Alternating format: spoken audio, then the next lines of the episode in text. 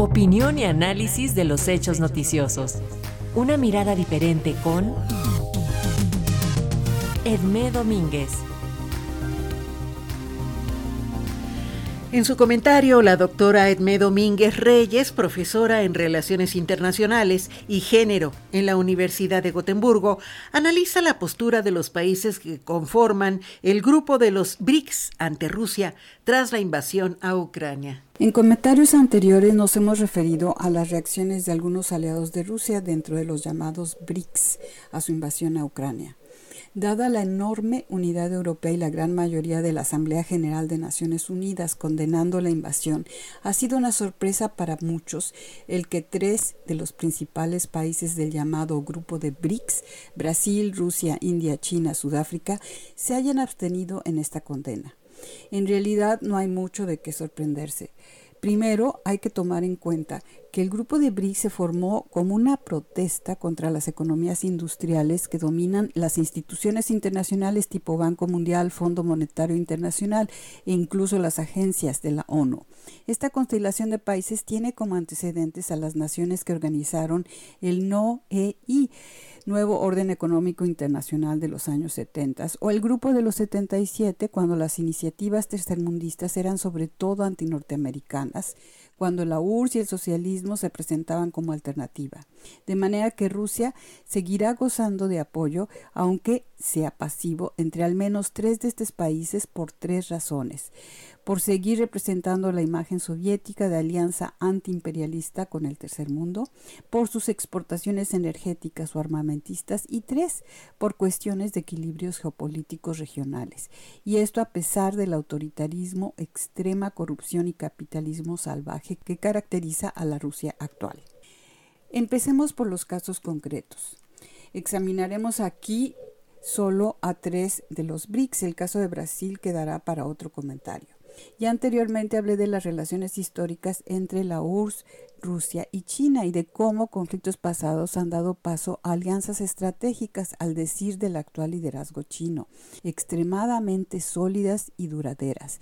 China es el principal socio comercial de Rusia a nivel de exportaciones e importaciones. Por otra parte, Rusia es un socio clave para China a nivel de acceso a enormes reservas de recursos minerales y naturales, además de la industria armamentista, también interesante para China. En otras palabras, China tiene mucho capital y ha desarrollado mejor tecnología que Rusia en muchas áreas, por lo que la relación entre ambos países es complementaria y estratégica además de compartir una enorme frontera, unos 4.200 kilómetros, y un profundo desprecio por la democracia liberal y en particular por Estados Unidos. Sin embargo, China es cuidadosa y tampoco quiere ser salpicada por las sanciones occidentales hacia Rusia, dado que sus lazos con Occidente son aún sumamente importantes para sus intereses económicos. El flujo comercial con la Unión Europea es cuatro veces más importante que con Rusia. Por ello, tanto la Unión Europea como Estados Unidos han tratado de presionar a China para que frene a Rusia, pero la táctica ha sido solo amenazas, no incentivos. Esto ha sido contraproducente, como lo demuestra la reciente visita de Lavrov, el ministro de Relaciones Exteriores de Rusia a Beijing. El comunicado conjunto resalta la amistad y alianza entre ambos países y justifica la intervención militar rusa, aunque la versión china del comunicado omite las críticas a las sanciones occidentales, una buena muestra del pragmatismo chino. En el caso de la India se da una mezcla de las tres razones presentadas más arriba. La amistad histórica de la URSS con la India es muy importante para entender esta relación. Desde su independencia, la India fue uno de los países del tercer mundo que más apoyo soviético recibiría. En la ONU, la URSS vetaría al menos seis resoluciones desfavorables a la India relativas a tensiones entre esta y Pakistán.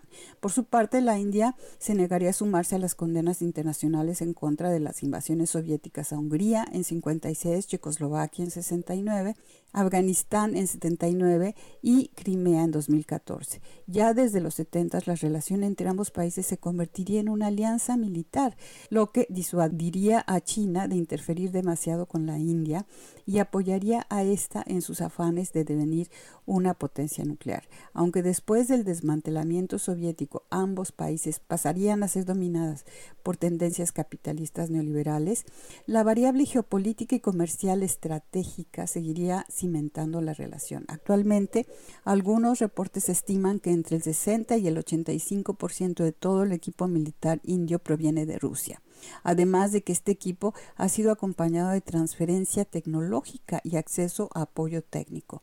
Por otra parte, Rusia sigue jugando un papel clave en los equilibrios geopolíticos regionales de los que la India depende. Para Sudáfrica, los factores históricos juegan también un papel importante en explicar esta relación. El liderazgo sudafricano aún se siente en deuda frente al apoyo soviético a la lucha anti-apartheid, lucha en la que no siempre se contó con un apoyo consistente de Occidente. Actualmente hay también intereses económicos de por medio, ya que Sudáfrica quiere garantizar suministros de gas licuado para sus necesidades internas y Gazprom es uno de los candidatos a suministrarlo pero también está el personalismo de la relación con la especial cercanía establecida entre Jacob Zuma y Putin, los cuales se enfriarían cuando Zuma fuera reemplazado por Cyril Ramaphosa.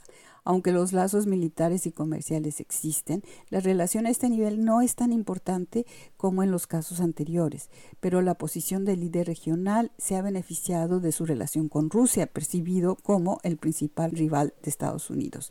Como vemos, el apoyo aún pasivo de estos países emergentes no debe sorprender a nadie. La combinación de las tres razones aducidas más arriba lo explican, aunque tal vez el factor más importante es la necesidad de distanciarse del gigante norteamericano cuya trágica historia de desencuentros con el llamado tercer mundo seguirá marcando aún por muchas décadas las actitudes de países emergentes o pobres en la política internacional. Para Radio Educación desde Suecia les habló Edmé Domínguez Reyes.